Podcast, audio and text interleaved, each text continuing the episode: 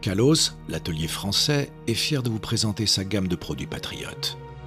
Bijoux, vêtements et accessoires de qualité en hommage à l'histoire de France, le tout issu d'une production artisanale et locale. Alors, si vous en avez marre de porter des marques qui attaquent la France et que vous voulez mettre en accord votre tenue avec vos valeurs, ou bien offrir un cadeau qui a du sens, rendez-vous sur le site calos-france.com et bénéficiez de moins 10% avec le code incorrectible.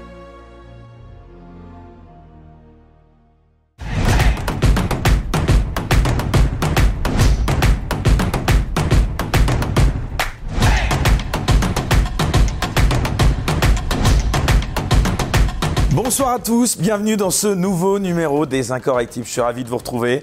Alors on s'est dit, en cette période de fin d'année, avant les fêtes, eh bien qu'on avait envie de faire un petit cadeau à tous nos détracteurs, fact-checkers, directeurs d'observatoires subventionnés, journalistes du service public, amis du camp du bien, ambassadeurs de la bien-pensance et j'en passe. Bref, tous nos attachés de presse, on s'est dit qu'il fallait vraiment faire repentance.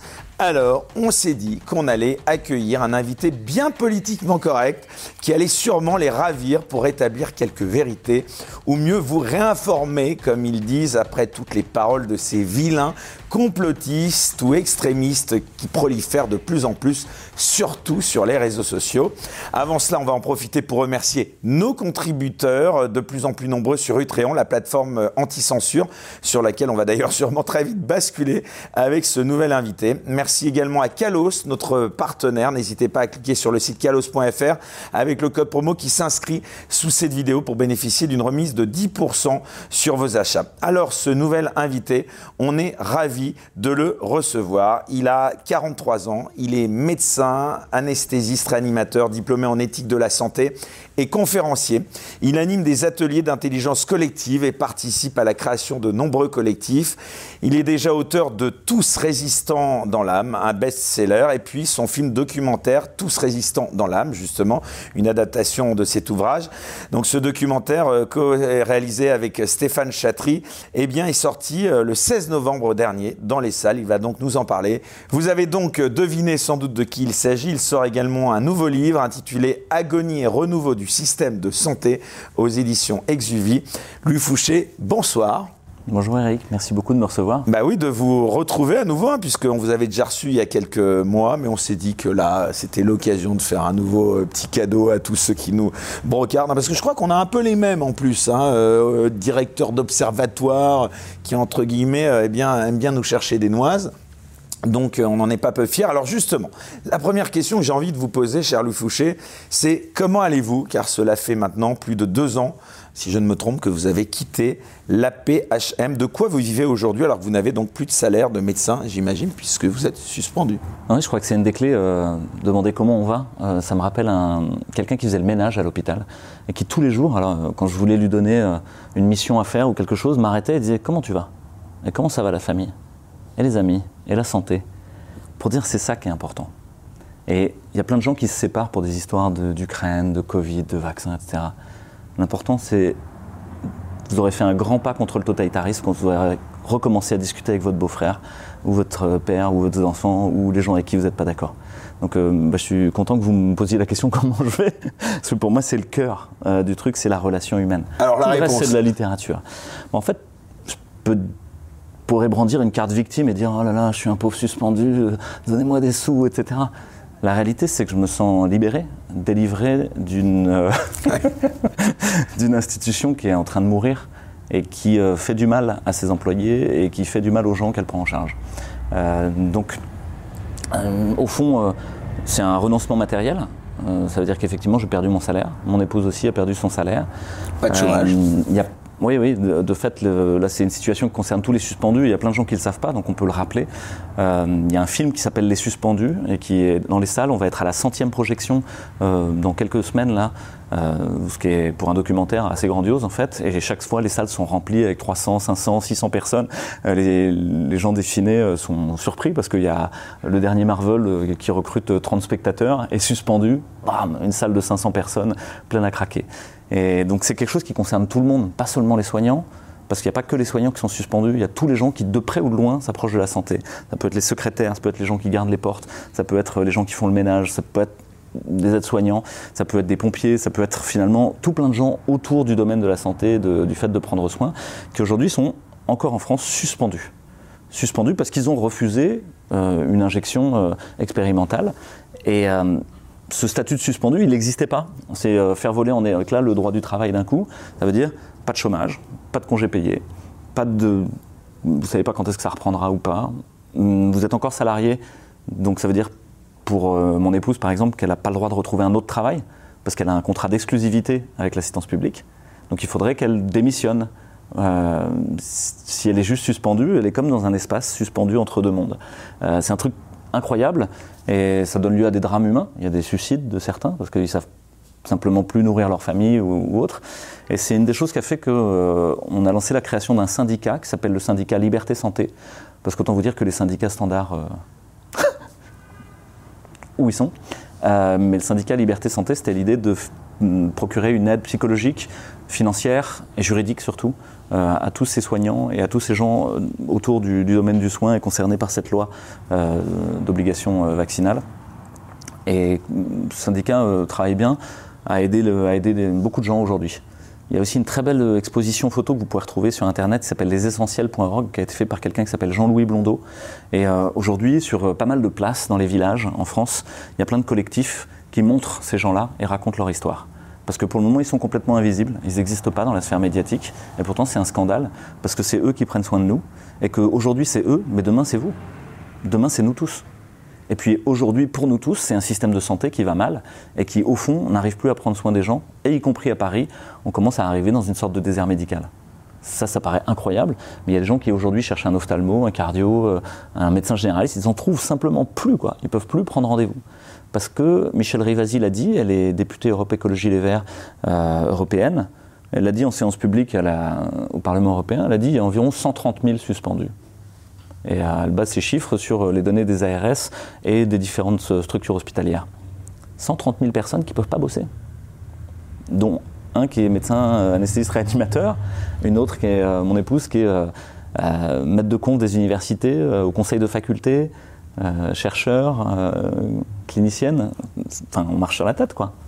Alors, mon cher euh, Louis Fouché, vous savez qu'on doit être regardé par pas mal de vos fans, mais aussi sans doute par quelques-uns, qui sont vraiment pas très nombreux euh, par rapport à vos fans, euh, de vos détracteurs. Alors, il y a eu quelques polémiques récemment, donc on va essayer de faire un travail tant soit peu journalistique, contrairement à eux. Donc je vais vous proposer d'aborder, euh, si vous voulez bien dès maintenant, pour les mettre de côté, les attaques dont vous faites l'objet euh, de la part notamment de Libération. Dans un article en date du 12 novembre dernier, des journalistes de Libération vous accusent d'animer des conférences payantes, je cite, très lucratives et qui ne seraient pas exemptes de conflits d'intérêts que vous dénoncez pourtant par ailleurs. Alors d'abord, est-ce que vous pouvez nous expliquer quelles sont ces conférences que vous donnez et pour qui vous le faites?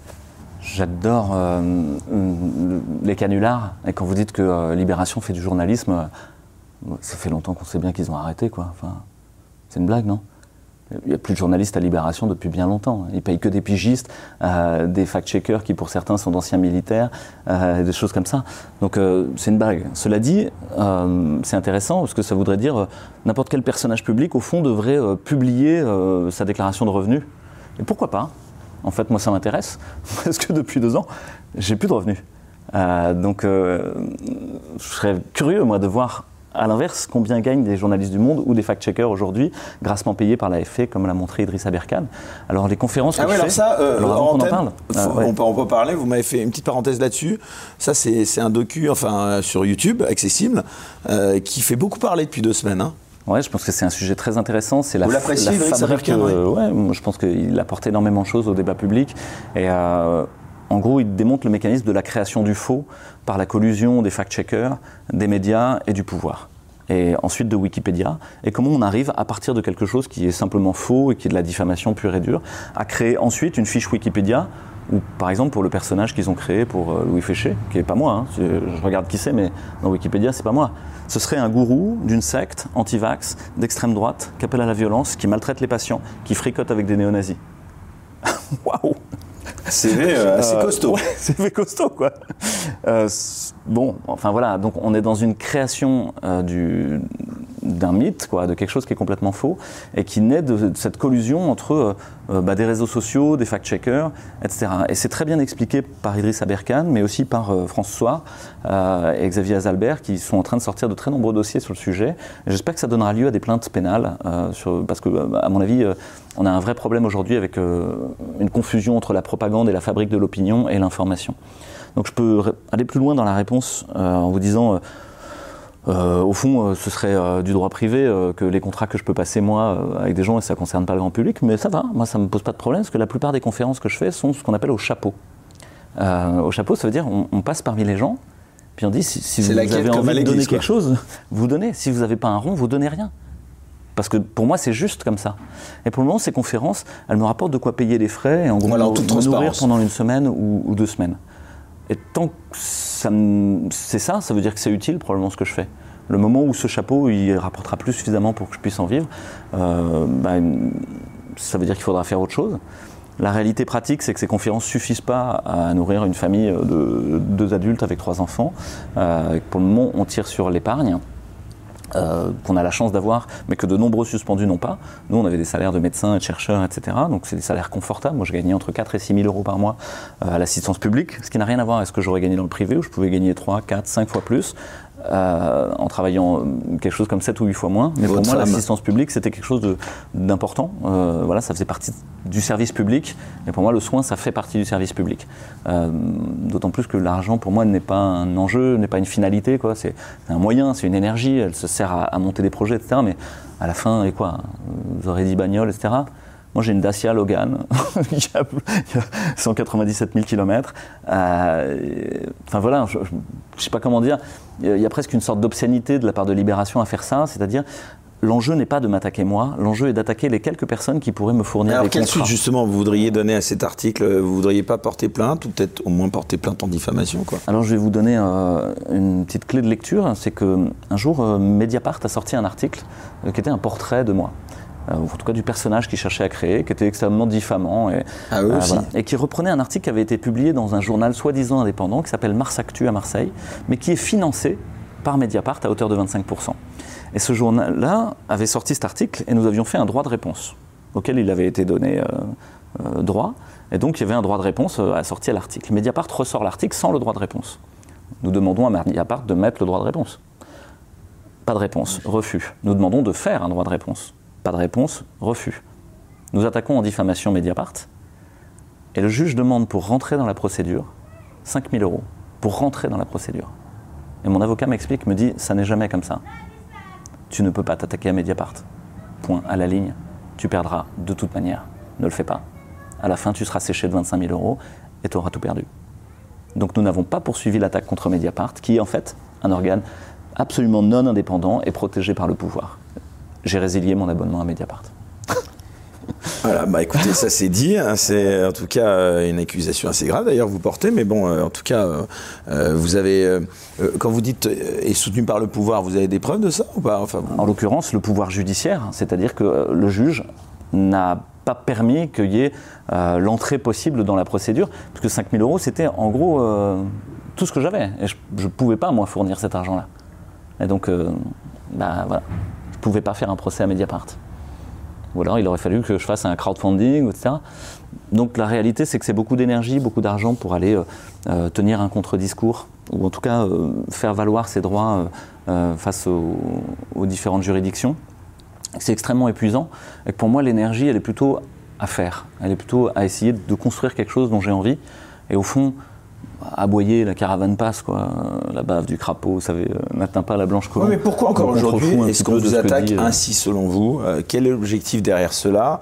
Quel est l'intérêt de ces journalistes, peut-être plus largement du système, à, vous attaquer, à s'acharner autant contre vous Moi, je me suis posé la question et en même temps, je me suis dit, tiens, c'est, quelque part, c'est peut-être un signe que ce qu'on fait est juste que c'est au juste endroit qu'on est en train d'essayer de faire basculer ce système de merde vers autre chose. qu'est-ce qu'on fait? On a une posture non violente. Moi, j'ai une posture non violente, gandienne. C'est pas euh, je me couche par terre et j'attends de me faire taper dessus. C'est j'accepte le rapport de force, mais j'accepte l'idée qu'en face, les gens ont les armes, le pouvoir, l'argent, les médias, le pouvoir législatif, le pouvoir juridique. Et moi, petite fourmi face à la grande machine totalitaire, qu'est-ce que je peux faire? La non-violence n'est pas une option, elle est la seule option. Je ne changerai pas le monde autrement. Euh, donc tous les gens avec qui on travaille sont dans cette idée de la non-violence. Et d'autre part, on appelle à quelque chose de très étrange qui a donné lieu à un article scientifique euh, par Harvard, à l'université de, Harvard, en 2014, je crois, qui s'intéresse à quand est-ce que le pouvoir en Chine commence à déclencher les hostilités vis-à-vis de groupes réfractaires.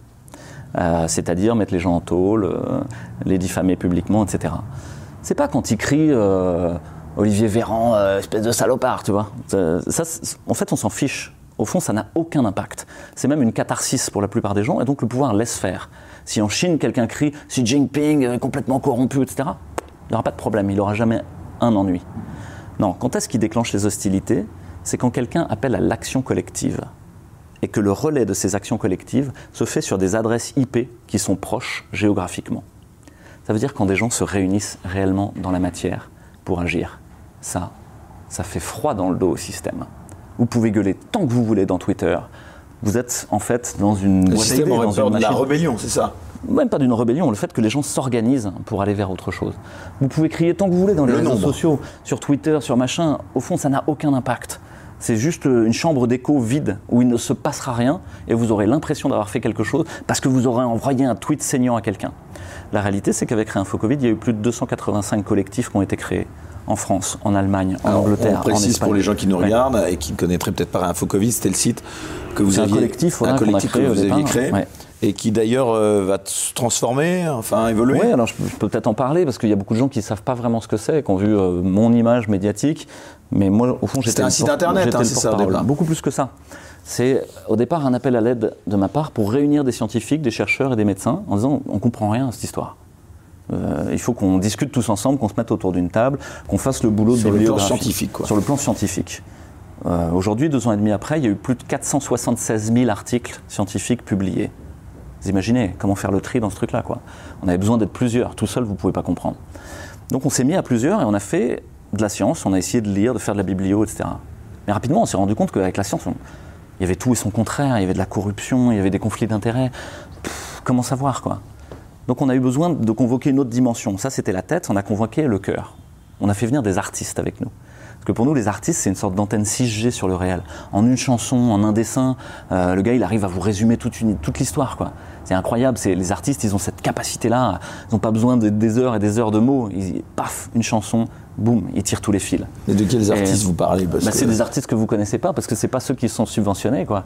Mais entre autres, quelqu'un qui s'appelle Tristan Edelman, qui est chorégraphe, euh, qui fait de la danse, Emmanuel Granger, qui est chorégraphe aussi, qui fait de la danse, euh, Eric Scarbarou, euh, qui a monté ce qu'on a appelé la tournée fantastique, c'est qu'après il est allé chanter partout en France et refaire des concerts dans la rue, parce qu'on pouvait pas faire des concerts.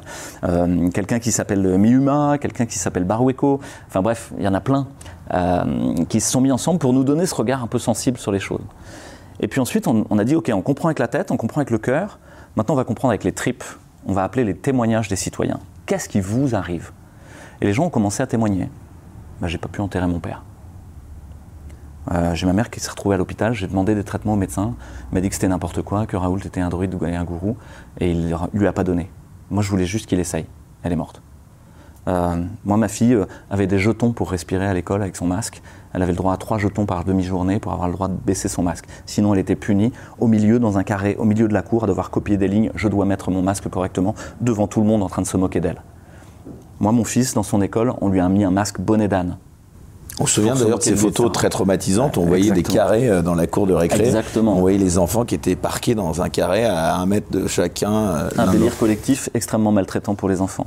Euh, moi, j'ai perdu mon boulot, j'ai dû fermer mon entreprise parce que ça pouvait plus tourner à cause du confinement, etc. En fait, tous ces témoignages-là de la vraie vie des gens. Et quand vous les reprenez aujourd'hui, vous vous dites, mais qu'est-ce qu'on a laissé faire, quoi? On s'est laissé mettre en tôle chez nous, faire des auto-attestations pour avoir le droit de sortir. On nous a rendu complètement cinglés, quoi. Euh, sur des choses qui n'avaient aucun fondement scientifique. Donc ça, c'est Réinfo Covid, au départ, c'est essayer de comprendre avec la tête, le cœur, les tripes. Puis après, on a dit, d'accord, on comprend un peu mieux les contours. Maintenant, il faut le dire. Et donc, on a créé une sorte d'organe médiatique qu'on a appelé Lumière. Lumière, c'était un site internet, des réseaux sociaux, euh, une newsletter, et puis des diplomates, des gens comme moi, qui parlent publiquement. Ces diplomates, on a dit d'emblée, c'est pas des porte-paroles, c'est des diplomates, c'est des ambassadeurs. Ces gens, ils viennent en territoire hostile et ils disent est-ce qu'on peut s'entendre? Est-ce qu'on peut arriver à négocier? Et, euh, Et c'est ce qu'on a toujours essayé de faire en donnant des égards. En disant par exemple que la PHM avait très bien fait le travail, qu'on avait toujours eu du matos, etc. Et une fois que vous avez donné des égards, vous pouvez commencer à discuter en diplomatie. Ça commence par là. Vous commencez pas par dire espèce d'enfoiré, vous faites que de la merde. Sinon, vous allez vous reprendre ça dans les dents. Vous allez commencer par dire à l'autre oh l'Ermitage, euh, Sébastopol, la cité millénaire, l'amitié franco-russe depuis toujours, et ses poètes, euh, Dostoïevski, Tolstoï, etc. Une fois que vous avez dit ça, l'autre va vous dire de manière obligatoire ah la France, la Tour Eiffel, euh, les droits de l'homme, etc. Et là, on commence à discuter tranquillou. Mais vous commencez pas par dire que l'autre est un enfoiré. Et ça, c'était notre, notre posture qui était une posture diplomatique gandhienne, vraiment issue de la non-violence gandhienne, euh, qui vient des arts martiaux en gros. Hein, c'est-à-dire euh, arriver à négocier le rapport de force, à essayer de faire tomber l'autre dans sa propre faille et le ramener au centre, l'immobiliser au centre, comme en aïkido. Et c'est ce que j'ai essayé de faire dans les médias. Et puis, il n'y a, pas eu que moi, il y a eu Marie Grenet, il y en a eu plein d'autres, ils sont moins connus, mais il y a eu de très nombreux autres médecins qui ont essayé de discuter partout avec les ARS, avec les directeurs d'école, avec euh, les députés. Il y en a même qui ont un peu évolué. Moi, je me souviens, euh, j'avais eu la chance d'organiser un débat à l'époque où je travaillais à Sud Radio entre vous et le docteur Martin Blachier. Je ne sais pas si vous vous souvenez. je me souviens même lui, il a évolué un petit peu. Et vous vous souvenez de ce débat? La première phrase que j'ai dite, c'est il faut être doux avec les personnes et dur sur les idées. Martin a le droit de parler, bien sûr. Euh, et pour moi, il y avait cette intention de. Et Martin Blachier a évolué. Hein. Il a sorti un livre récemment, on l'a reçu d'ailleurs ici, où il remet en cause quand même pas mal de choses. moi, j'ai bon espoir que ça évolue encore. Euh, et je venais avec ce débat que vous avez permis, je vous en remercie, avec cette idée-là, de dire mais on ne va pas partir fâché pour essayer d'avoir raison. Dans la vie, vous avez le choix entre avoir raison et être heureux. Hein. Mais si vous voulez avoir raison, ce sera contre l'autre. Et ce sera brutal et violent. Il y a quelqu'un qui s'appelle Jürgen Habermas qui a écrit un livre qui s'appelle L'éthique de la discussion. C'est un penseur de l'école de Francfort. Euh, donc c'est des, sociologues, des philosophes qui sont très connus hein, dans, le, monde de la philosophie et de l'éthique, et qui a dit si vous asseyez autour d'une table de négociation, c'est que vous êtes prêt à changer d'avis. Sinon, ça sert à rien de venir. Vous n'êtes pas à une table de négociation, vous êtes là pour convaincre. Et il n'y a personne qui a envie d'être un con vaincu. Et donc on est vraiment allé avec cette optique-là. Ok, on comprend, on dit, on discute dans les médias, mais maintenant, on n'a pas de main le collectif doit se doter de mains. Et donc on a créé des collectifs locaux, des collectifs de soignants au départ, parce que l'ADN d'InfoCovid, c'était des soignants, des médecins, etc. Mais très vite, il y a des citoyens qui nous ont rejoints et qui ont dit Nous aussi, on a envie de faire ça, parce que vous êtes en gouvernance partagée, il n'y a pas d'argent, vous n'êtes même pas une assoce, il n'y a même pas de statut juridique. Euh, la procédure de prise de décision, c'est quelque chose de très étonnant. Ce n'est pas le chef qui décide, il n'y a pas de chef. C'est n'importe qui peut décider n'importe quoi. La seule chose qu'on lui demande, c'est de demander l'avis des gens qui vont être impactés par sa décision. Ce qu'on appelle procédure de demande d'avis. Donc n'importe qui dans le collectif peut décider n'importe quoi. La seule chose qui était un motif d'exclusion s'il ne le faisait pas, c'est qu'il devait en parler aux autres, à toute l'équipe. Et après, il pouvait même aller contre l'avis. Moi, on m'a demandé, euh, en tant que porte-parole, euh, est-ce que je viens chez Morio? Et, je dis, je sais pas trop, c'est connoté droitard un peu, ou je sais pas quoi, euh, peut-être. Euh, euh, Là aussi, on fantasme beaucoup, hein, je suis voilà, mais c'est pas vrai, mais. Et, nous, on avait clairement dit, on est apartisan. Rien Covid, c'est apartisan. Si vous avez des mandats électifs ou si vous êtes dans un parti politique, vous devez renoncer à votre rôle dans Réinfo Covid. Il y a des gens qui sont partis parce qu'ils voulaient faire de la politique. Mais nous, il n'y avait pas de mélange des genres, pas de truc politicien dans Réinfo Covid. Et donc, qu'est-ce que j'ai fait? J'ai demandé l'avis aux autres coordinateurs. Et l'avis, bah, ça a été euh, moite-moite, quoi. Et à la fin, c'est moi qui prends ma décision en souveraineté. Et derrière, je sais qu'il peut y avoir un conflit. Et le conflit, c'était comment? Dans notre groupe, c'était ce qu'on appelle le cercle des sages. C'est-à-dire, on tire au sort trois personnes parmi tous les coordinateurs. Un peu comme le RIC. Ouais, un peu comme le RIC. On est en plein là-dedans. On est en plein dans se doter de notre constitution qui, qui, qui nous prémunit des puissants et des abus de pouvoir. Et donc, il fallait se prémunir contre Fouché potentiellement. Et, donc voilà, euh, pour vous montrer que Covid, c'est quelque chose de très étonnant et qui a donné lieu ensuite à des mains dans la matière. Il y a eu plus de 286 collectifs qui se sont créés en France, en Angleterre, en Allemagne, en Belgique, au Luxembourg, en Espagne, euh, en Israël, en Nouvelle-Calédonie, euh, à La Réunion, à Maurice, etc., et puis à, Tahiti, en Guadeloupe, etc.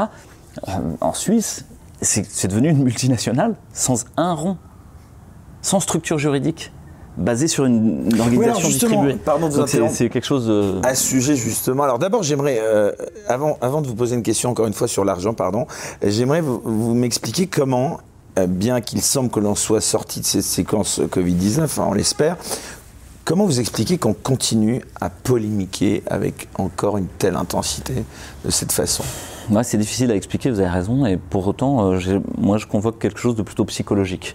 Au niveau scientifique, tout est relativement clair. Hein. Je veux dire, on a Ça, on, va, on va reparler euh, dans voilà, et, euh, on n'a pas envie d'être censuré parce que Voilà, YouTube parce continue que- à, à ne- voilà, ne c'est- pas dire la science, mais pour autant, les choses sont relativement claires. Par contre, il y a du déni.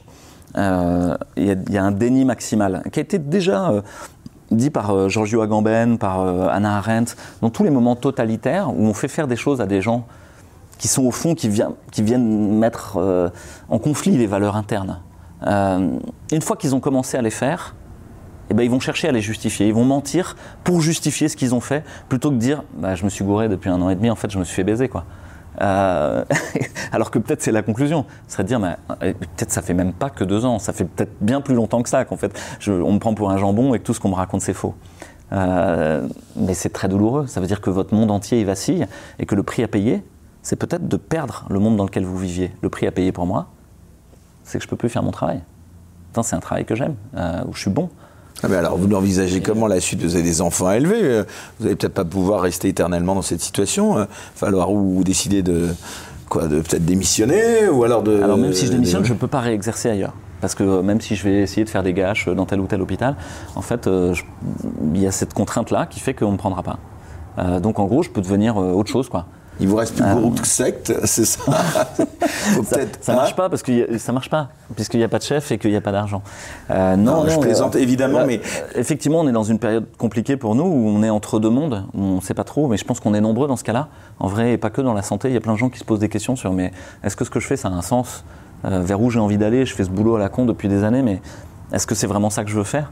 Et euh, moi, c'était pas un boulot à la con, c'est quelque chose que j'aime faire. Aujourd'hui, je mets mon énergie à essayer d'aider parce que vous avez dit que Réinfo Covid disparaît, c'est vrai. Euh, de manière volontaire, on a décidé d'effondrer Réinfo Covid. Et c'était prévu dès le début. On a dit, un organisme, ça naît, ça vit, ça meurt. Ce sera très bon signe quand ça meurt. Parce que ça voudra dire, ça y est, on passe à autre chose, quoi. On passe à autre chose que Covid, que Réinfo.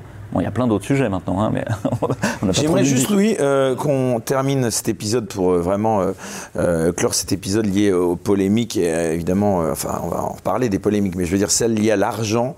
Vous m'expliquiez, bah, que vous me disiez ce que vous répondez à ceux qui expliquent que ce mouvement d'opposition à la politique sanitaire et vaccinale, qui était qualifié généralement euh, d'anti-vax, entre guillemets, dans les médias mainstream, euh, bah voilà, qu'est-ce que vous répondez à ceux qui disent que c'est un mouvement qui est très lucratif, sur lequel certains feraient, continueraient de faire leur beurre? Alors peut-être que certains font leur beurre.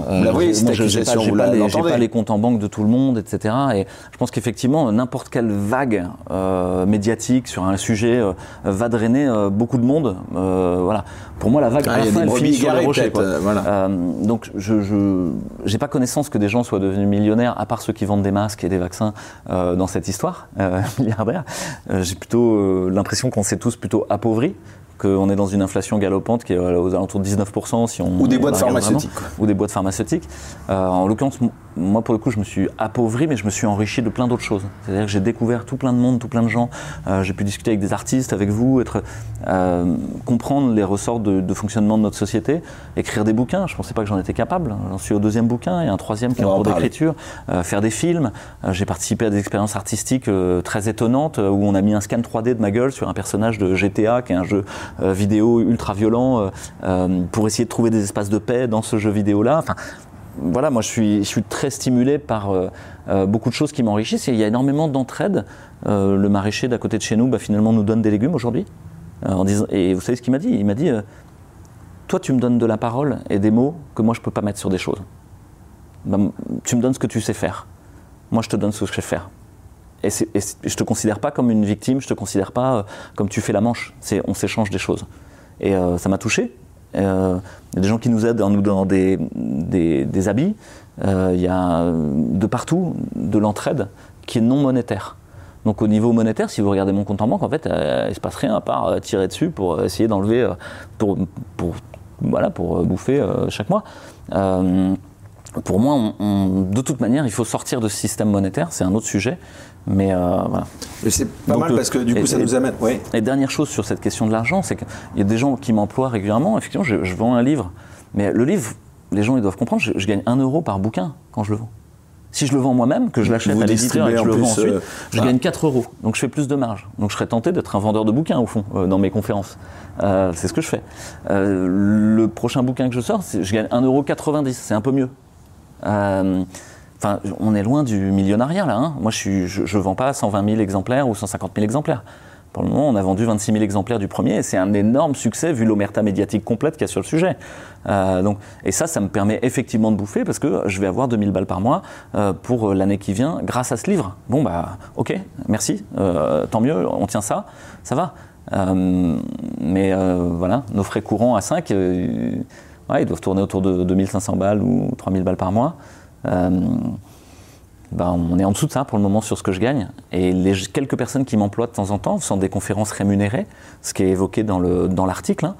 En gros, l'enjeu de l'article, c'est de leur dire n'employez plus Fouché.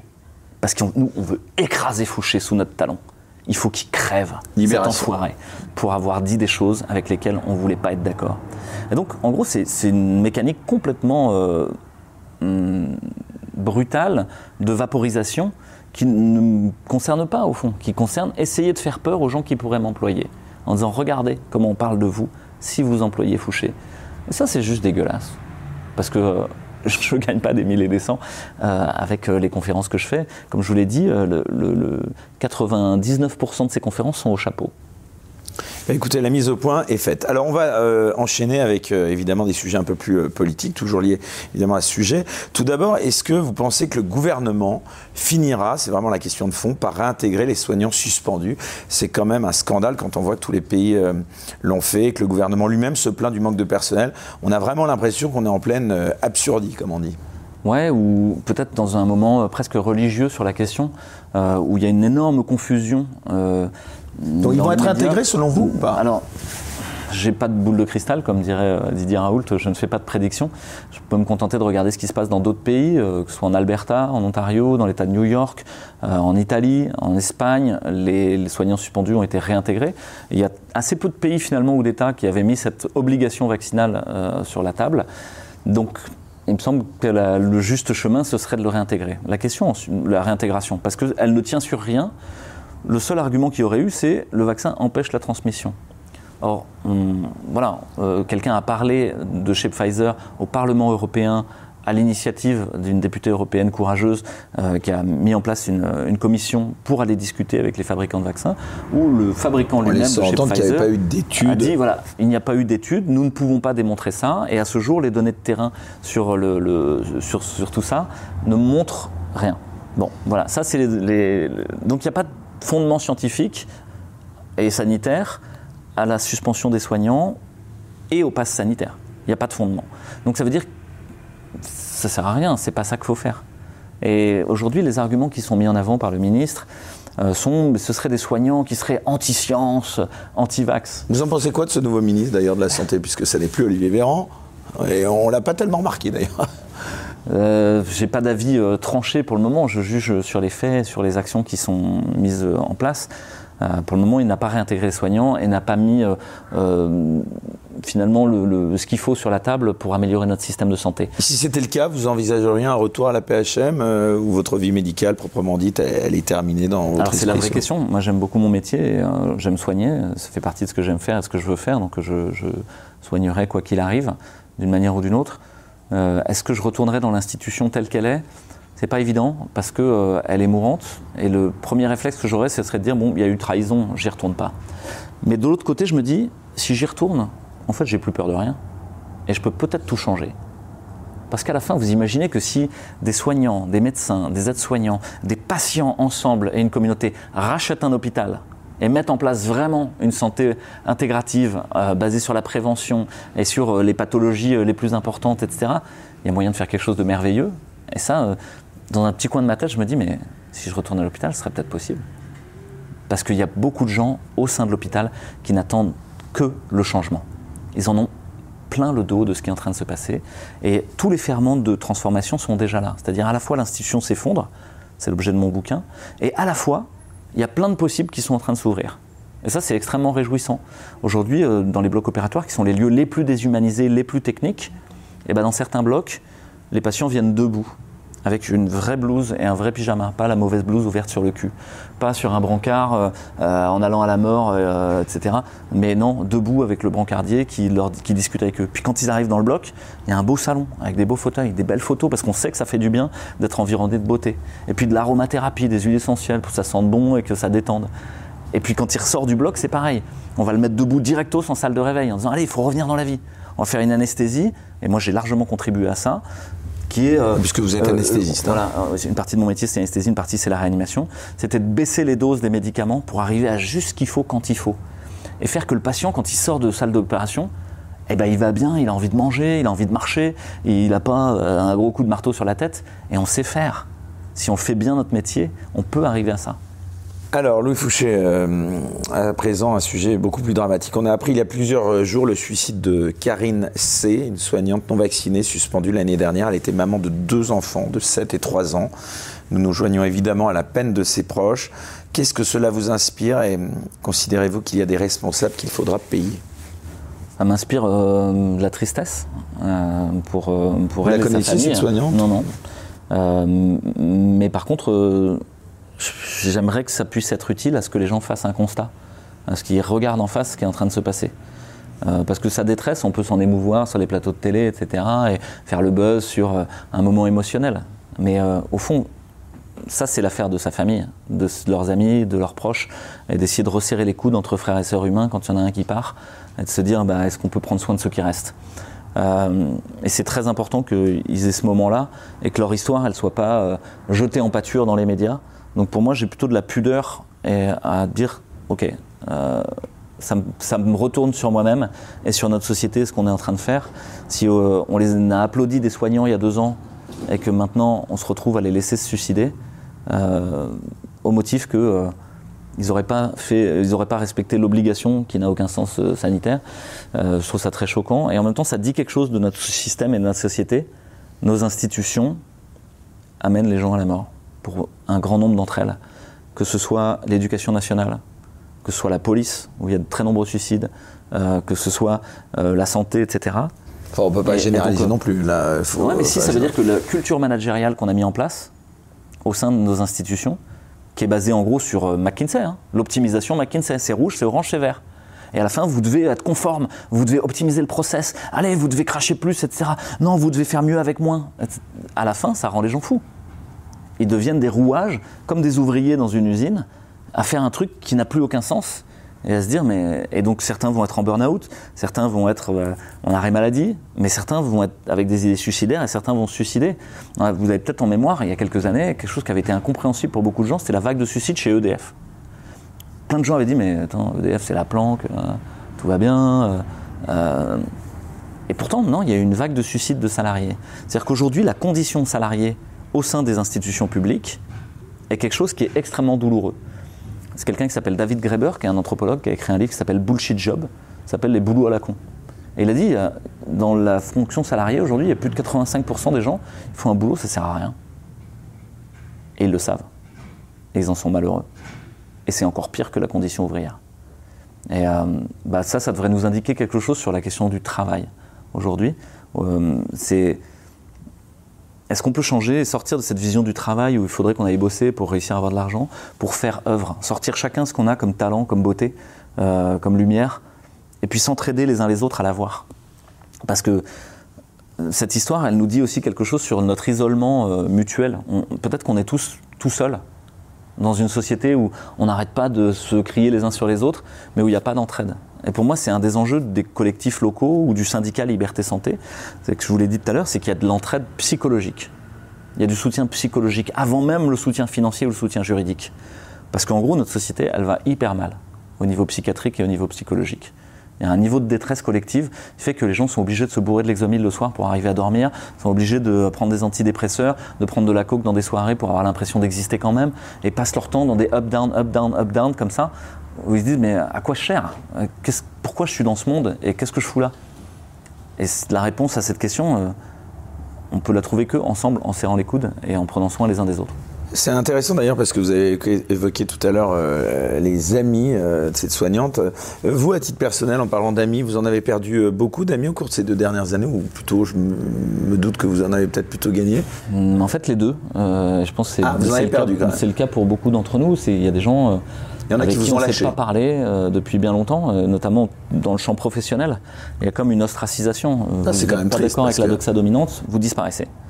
Il y a certains de vos ex collègues qui vous ont euh, ah oui, qui parlent plus, tourné le dos. Ou pire que ça, ouais, ouais qui envoient des insultes. Euh, mais, mais pas tous. Des gens avec qui vous entendiez bien. Ouais. Sans raison, comme ça, subitement. Euh, enfin, suite Parce à, que j'ai contredit le discours dominant. Et au fond, il y, a des sociologues qui disent ça. Ils disent vos opinions, elles sont hyper labiles. Quand vous allez chez un copain qui est un peu plus de gauche, vous êtes un peu plus de gauche. Quand vous allez chez un copain qui est un peu plus écolo, vous êtes un peu plus écolo. Ce soir-là, quand vous êtes chez quelqu'un plus à droite, vous êtes un peu plus tradit au fond, c'est labile parce que les opinions, c'est des clés d'entrée sociale. Elles vous permettent de rentrer dans des cercles et de faire partie d'un groupe social. Et c'est un des enjeux, c'est qu'on a besoin de faire partie d'un groupe social. On n'est pas des humains tout seuls, on est des, des, animaux politiques, des animaux sociaux, des êtres de relation et d'amour. Et au fond, quand vous contredisez le discours dominant d'un groupe social, vous en êtes éjecté. Vous ne pouvez plus en faire partie.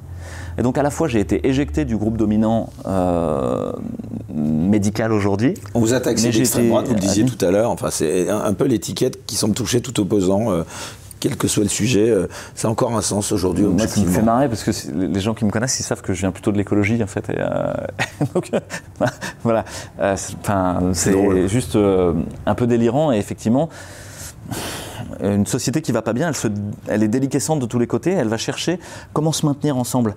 Et le fait de désigner des ennemis, ça permet de dire oh là là, oh, on n'est pas comme ça heureusement.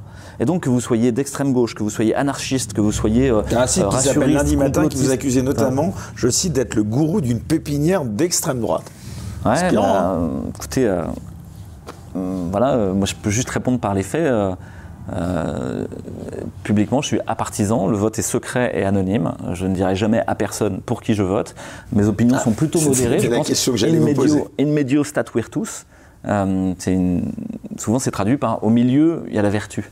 Mais c'est pas virtus en latin, c'est là où il y a la force. Pardon de vous interrompre à ce sujet. Est-ce que, honnêtement, Louis Fouché, euh, en toute honnêteté, est-ce qu'on n'est pas obligé de constater quand même que l'opposition la plus affirmée à la politique sanitaire et vaccinale est quand même venue des gens dont la sensibilité était un peu plus à droite? Sans doute pour des raisons liées d'ailleurs au rapport à la liberté, aux valeurs de l'Occident. Est-ce que vous n'avez pas quand même objectivement constaté ça?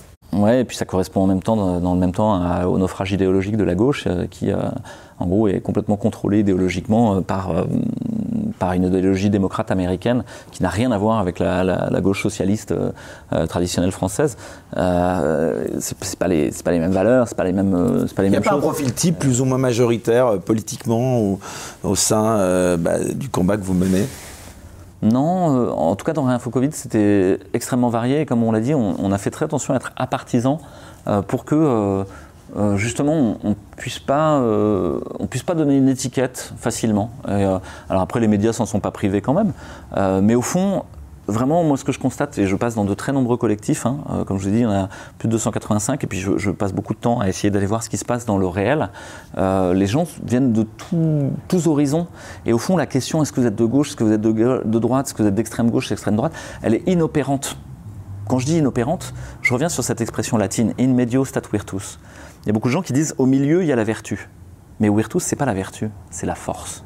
Au milieu, dans la voie du juste milieu, il y a la force, il y a la puissance d'agir. Dans les extrêmes, il n'y a pas de puissance d'agir. Les gens vont gueuler, gueuler, gueuler, mais il ne se passe rien. Si Marine Le Pen avait dû être élue, ça fait quand même belle durée qu'elle l'aurait été, non? Euh, je veux dire, il y avait, avait tout ce qu'il fallait euh, euh, pour qu'elle puisse être élue. Donc au fond, peut-être qu'elle ne veut pas être élue, ou que c'est pas l'enjeu. pareil à l'extrême gauche, si Mélenchon avait dû être élu, peut-être que ça serait déjà passé. donc pour moi, si vous voulez, c'est des, zones non opérantes de, la, de la sphère politique. et donc vous aurez d'un côté des gens qui se raidissent et qui veulent avoir raison et qui vont devenir des Khmers rouges, d'un autre côté des gens qui se raidissent et qui voudront avoir raison et qui sont des Khmers bleus, de l'autre côté des Khmers verts euh, de l'écologie, des Khmers blancs euh, sanitaristes, euh, et, qui sont à l'extrême centre, on va dire, mais qui n'est pas du tout centriste, hein, qui est l'idéologie néolibérale des, multinationales mondialisées, et qui sont au fond un jeu d'échecs ou, ou un jeu de go, un jeu d'encerclement, où ce qui compte, c'est qu'au fond, il n'y ait pas de vie politique réelle. Parce que derrière, ce seront les multinationales qui préempteront le fonctionnement Ce que j'allais vous dire, est-ce qu'il y a un de avenir dans la politique électorale? Pour moi, aucun actuellement. Ça ne veut pas dire qu'un jour, il n'y aura pas des gens qui seront élus et qui, seront, qui représenteront réellement euh, le, le peuple. Pour moi, le peuple est largement en avance sur les sphères politiciennes. Euh, ça veut dire qu'ils ont déjà admis l'idée, et c'était vrai pendant les Gilets jaunes, que des gens se côtoient qui viennent d'horizons très diverses. euh, qui sont extrêmement populaires ou extrêmement bourgeois, plutôt traditionnels ou plutôt ou, progressistes. et au fond, on réussit à se côtoyer pendant les Gilets jaunes. Et pendant le Covid, c'est la même chose. Et c'est en ça où c'est encore dangereux pour le pouvoir et il faut absolument mettre une étiquette. Parce que si on arrive à se mettre d'accord, il y a quelqu'un qui s'appelle Murray Bookchin qui a parlé du muni- municipalisme libertaire. Ce serait un modèle où on dit, en fait, on s'en contrefout des étiquettes. Ce qui compte, c'est de prendre soin de la chose commune ensemble. Et toi, tu vas être un peu plus euh, tradi, toi, tu vas être un peu plus euh, libertaire, toi, tu vas être un peu plus libéral, toi, tu vas être un peu plus social. Au fond, on a besoin de tout le monde. Parce que euh, on a tous ça en nous. Euh, aspirer à ce que euh, bah, on aille bien collectivement et en même temps que notre étincelle individuelle elle puisse germer quand même et qu'on ait quand même de la liberté à faire ce qu'on veut. Les deux quoi. Il n'y a, que quelques uns qui sont au pouvoir et donc c'est le projet euh, qui veulent être tout puissants et prendre toute la place. Euh, eux, c'est des pervers narcissiques qui, au fond, veulent tout pouvoir, tout l'argent, toute la place. Comme les multinationales. Vous êtes quelqu'un de normal. Vous avez une boucherie, vous vendez un peu de, de barbac euh, euh, au quartier. Vous êtes content, vous avez un peu d'argent, un peu de pouvoir, un peu de, communauté. Ça vous va. Vous n'avez pas besoin de plus. Pour vouloir vendre toute la barbac à toute la terre et prendre tout l'argent, faut être malade en vrai. faut avoir un problème psychiatrique, paranoïaque. Et donc aujourd'hui, on est dans des structures complètement paranoïaques d'un côté, qui sont les multinationales, et qui mangent l'énergie des startups dans une sorte de pédophilie entrepreneuriale. Elles mangent l'énergie, elles mangent la jeunesse, elles mangent la créativité, parce qu'elles sont complètement atones. Puis de l'autre côté, vous avez euh, une population qui est complètement conformiste, ultra conformiste, parce que c'est dangereux quelqu'un qui dépasse. Et donc on a les deux extrêmes qui sont tirés d'un coup. Euh, voilà, le- l'étincelle individuelle qui prend tout le pouvoir, et puis euh, des gens qui veulent pas que ça bouge. Non, la juste tension, c'est l'étincelle individu- individuelle au service du nous, et le nous qui protège et qui permet à cette étincelle d'exister dans une cohérence. Alors il y a des gens euh, qui veulent pas que ça bouge. Justement, je vais rebondir là-dessus. Plus largement, c'est une question que beaucoup de gens euh, se posent et vous êtes sans doute l'un des mieux placés pour y répondre. Le Fouché, comment faire pour résister au système quand celui-ci menace de vous réduire à néant sur le plan économique et financier? Je parle évidemment des suspendus en vous privant de salaire et du droit de travailler. Il y a finalement euh, aucun moyen de se défendre. Si, il y a des brèches partout. Euh, il y a des brèches partout. Un système totalitaire, c'est un système qui se raidit parce que justement, c'est en train de lui filer entre les doigts. Comme s'ils essayaient d'agripper du sable. Et il ne faut pas être le dernier grain de sable. Il ne faut pas se laisser agripper. L'important, c'est pas de vaincre l'ennemi. L'important, c'est de survivre. C'est mon grand-père qui était général de corps d'armée, général 4 étoiles, qui m'a expliqué ça un jour. Il m'a dit l'important, c'est pas de vaincre l'ennemi. L'important, c'est de survivre. Et donc là, quand vous avez un système qui est en train d'essayer de vous broyer, il essaye de vous broyer par pour nécessité. survivre, il faut vaincre l'ennemi, non? Non, Il faut passer entre les mailles du filet. L'ennemi, il est en train de mourir par lui-même. Euh, c'est la sagesse du Sun Tzu, etc. C'est tout l'art de la guerre. Euh, vous n'avez pas besoin. Tous les mensonges qui sont proférés par euh, les médias, par le pouvoir en place, suffisent. Ils sont en train d'être complètement décrédibilisés. Plus personne ne croit le monde, ne croit l'IB. Plus personne, enfin, très peu de gens ne croient, ne croient à ce que dit par le gouvernement. Et c'est basé juste sur une répétition incessante dans les médias dominants, une sorte de matraquage médiatique et propagandiste pour que les gens se soumettent. Et à la fin, s'ils ne sont pas soumis, on leur fait une clé de bras dans le dos, on les menace pour qu'ils se soumettent quand même. Vous aviez créé un contre-conseil scientifique, hein, euh, un enfin un conseil scientifique indépendant. Alors d'abord, la dissolution du conseil scientifique, c'est plutôt une bonne chose, ça, non Ouais, Mazel Tov. Euh, on va sabrer le champagne, mais il y aura un autre truc, euh, X ou Y. La Légion Euh, d'honneur décernée au conseil scientifique, ça vous, a- ça vous choque? C'est une récompense pour euh, quoi Pour service rendu, d'après Pour vous? moi, on est dans une phase très drôle de, de, de notre société où il faut prendre l'humour là où il est parce que sinon on, on déplorerait en permanence, on se ferait du mal à nos ulcères ou à nos coronaires. Donc chaque jour est une occasion de rigolade de, de plus en plus Vous avez vu. Agnès Buzyn démissionner de l'OMS, là, enfin, hein, je crois, si je me suis trompe pas. Peut-être pour un Euh, mais pour répondre sur la question du conseil scientifique, c'est intéressant ce qu'elle rejoint la question de comment résister. Comment résister, c'est si vous y allez frontalement contre le pouvoir, vous serez écrasé. Si vous essayez de fuir, vous serez écrasé. Vous voulez faire un phalanstère dans la montagne, Lar- dans le Larzac, avec euh, un écolieu, avec euh, vos potes, etc. Non, non, on viendra vous chercher. Les premiers à avoir été tués dans les années 30 par le régime nazi, c'est pas les schizophrènes ou les juifs, c'est les communautés anarchistes. Et elles faisaient déjà de la permaculture, elles faisaient déjà euh, du soin autrement, etc. Ils, étaient au plus haut niveau de, culture euh, en Allemagne à cette époque-là. Et c'est les premiers à être assassinés. Donc aujourd'hui, il faut faire très attention, vous ne pouvez pas fuir, vous devez rester au contact de ce système et évidemment le challenger en étant contre, faisant des procès aux gens qui ont euh, eu des manquements sur leurs fonctions, etc. En étant en dehors, c'est-à-dire proposant des alternatives, et puis en étant à l'intérieur pour faire monter en échelle vos alternatives que vous voulez voir apparaître. Et ça, une partie de la réponse à votre question sur est-ce que je rejoindrais euh, l'hôpital public, c'est que bah ouais, à l'intérieur, je pourrais changer d'échelle sur une transformation. Donc avec le conseil scientifique, ce qu'on a fait, le conseil scientifique indépendant, indépendant, indépendant c'est de dire on arrête d'être une alternative. On est une institution désirable.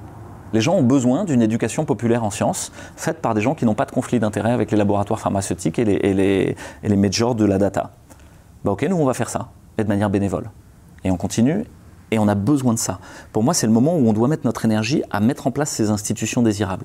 Des médias, exempts de conflit d'intérêt, qui disent le réel de ce qui se passe, qui laissent parler les gens. Vous êtes une institution désirable. Euh, et donc ça va marcher. Ce que vous faites, évidemment, va marcher. Euh, parce que les gens en ont besoin, simplement. Ça correspond à un besoin réel de notre société. Euh, aujourd'hui, dans plein de collectifs, les gens font des écoles. Mais oui, on a compris, l'éducation nationale, c'est une fabrique de crétins militants. Donc il faut sortir de ce système. Si vous en sortez en faisant l'école à la maison, vous allez tenir un petit peu, mais c'est insupportable. Il y a un moment, il, bah, il faudra bien refaire une école. Ok, allez, on l'a fait, on y va. Moi, je rencontre plein de gens qui font des écoles. Aujourd'hui, la monnaie, finalement, nous appauvrit tous les uns les autres et met l'argent dans la poche de BlackRock, pour faire simple, et des banquiers. Euh, bon, bah, il faut sortir de ce système monétaire et créer une institution monétaire qui permet que nos échanges soient fructueux les uns avec les autres et qu'on s'enrichisse les uns les autres, et que la gouvernance de cet objet commun qui sera la monnaie soit explicite, qu'on sache qui, qui crée la monnaie, est-ce qu'on a un rétro-contrôle dessus, est-ce qu'on euh, on peut se prémunir des abus de pouvoir, etc. Et donc nous, c'est ce qu'on est en train de faire.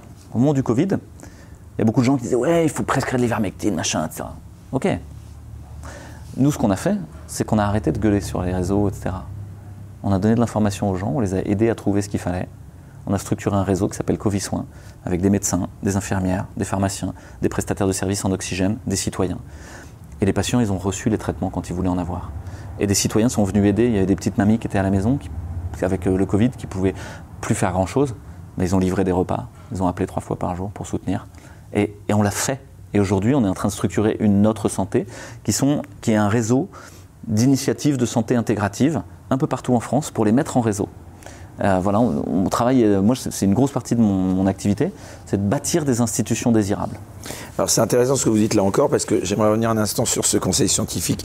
L'autre, euh, qui a été dissous, vous avez entendu comme moi les propos de Jean-François Delfracy, une fois le conseil scientifique dissous, c'était en juillet dernier, avec un regard assez dur sur les deux années écoulées. Alors d'abord j'aimerais faire réagir là-dessus, pourquoi une telle parole n'a-t-elle pas été prononcée plus tôt, selon vous, et comment faire à l'avenir pour mieux associer l'expertise scientifique à la décision politique?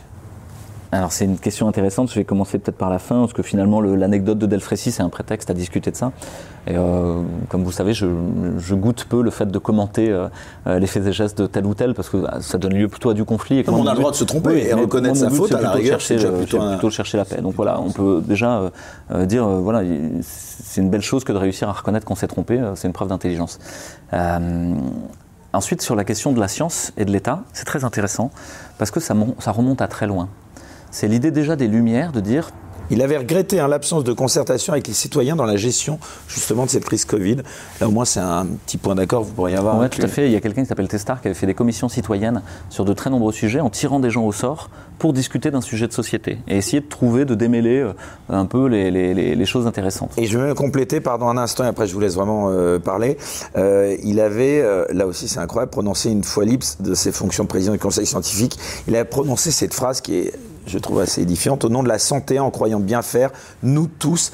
Alors là, il parlait de directeur d'EHPAD, d'administration, on a fait passer la santé avant l'humanité.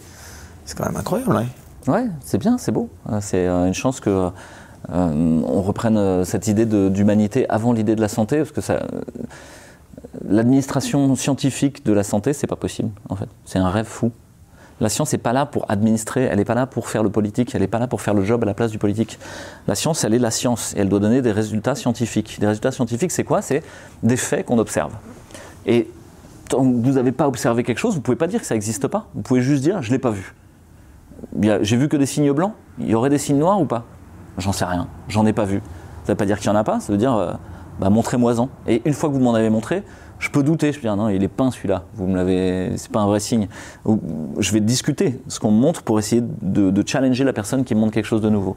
Et l'histoire de la science, c'est une histoire de remise en question par des faits nouveaux qu'on a constatés, qui viennent dire le modèle théorique que j'avais mis en place, en fait, il était faux. Et euh, donc c'est l'art du doute. Donc ça ne peut pas être un guide automatique de décision sur de décision euh, publique. C'est pas possible, puisque ça n'est que du doute. Par contre, ça peut éclairer en partie. Et nous, c'est dans nos raisons d'être dans le Conseil scientifique indépendant. On dit on donne des faits scientifiques, et ensuite les gens, ça peut éclairer leur consentement ou pas, euh, libre et éclairé, avec une information claire, loyale et appropriée, issue d'une science impeccable, sans conflit d'intérêt. Et ça peut éclairer la décision publique, qui sera toujours une décision publique et qui doit pouvoir être remise euh, sur le tapis. Mais la décision publique ne devrait pas se prévaloir de la science. Parce qu'en l'occurrence, de très nombreuses décisions ont été prises, notamment sur la foi, euh, de certaines études de quelqu'un qui s'appelle Cauchemez et Fontanet, et qui sont des études qui sont simplement frauduleuses. Et là, moi, j'attends qu'on nous attaque en diffamation et qu'on vienne nous dire que c'est pas vrai. J'attends ça avec impatience. Parce que là, on ira réellement poser sur la table ce que sont ces études avec nos amis mathématiciens, nos amis modélisateurs, nos amis informaticiens, nos amis épidémiologues, nos amis virologues, parce que nous sommes très nombreux et que nous avons travaillé, nous, et que ces études sont simplement frauduleuses et qu'elles ont servi de substratum à la décision publique, qui étaient des décisions extrêmement lourdes de conséquences sur un plan éthique, sur un plan économique. Et ça, la science, elle ne peut pas en dire. Vous n'allez pas dire, grâce à l'étude de Cauchemez et Fontanet, bien sûr, il faut confiner tout le monde ou il faut foutre tout le monde. Et voilà, alors c'est là-dessus que j'aimerais rebondir parce qu'on va évidemment parler de sujets encore plus sensibles dans un instant quand on va switcher sur l'autre plateforme Utréon.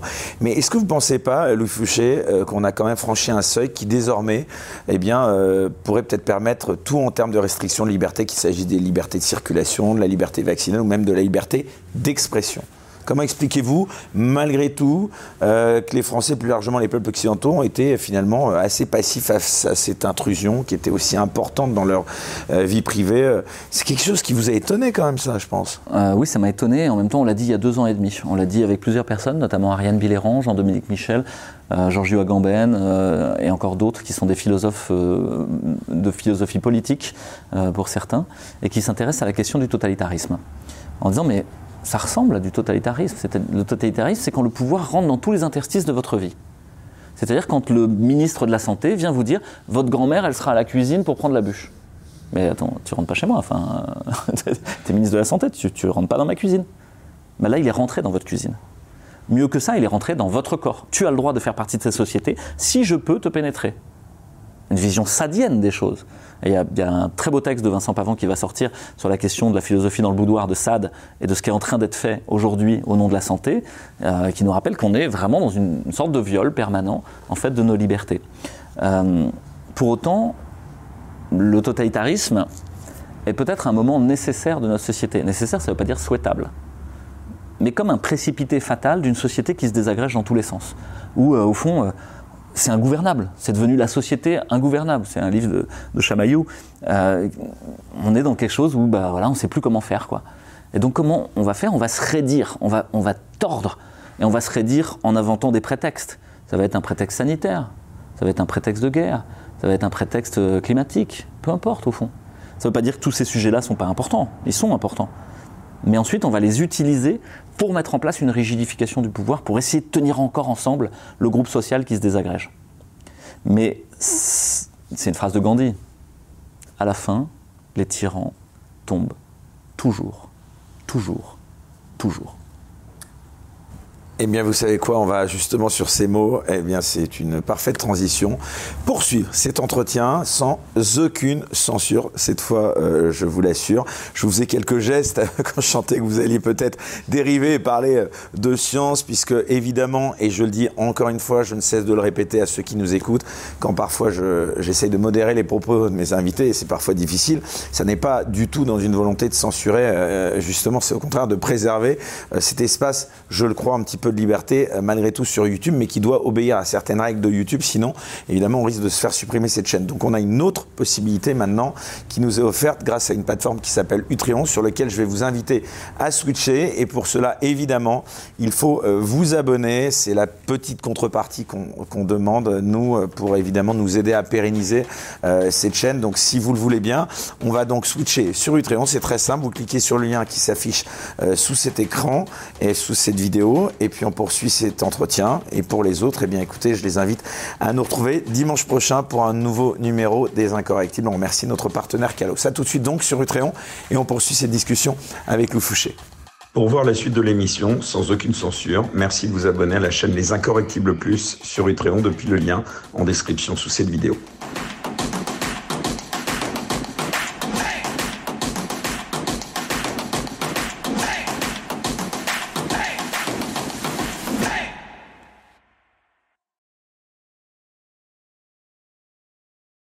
Kalos, l'atelier français, est fier de vous présenter sa gamme de produits patriotes. Bijoux, vêtements et accessoires de qualité en hommage à l'histoire de France, le tout issu d'une production artisanale et locale.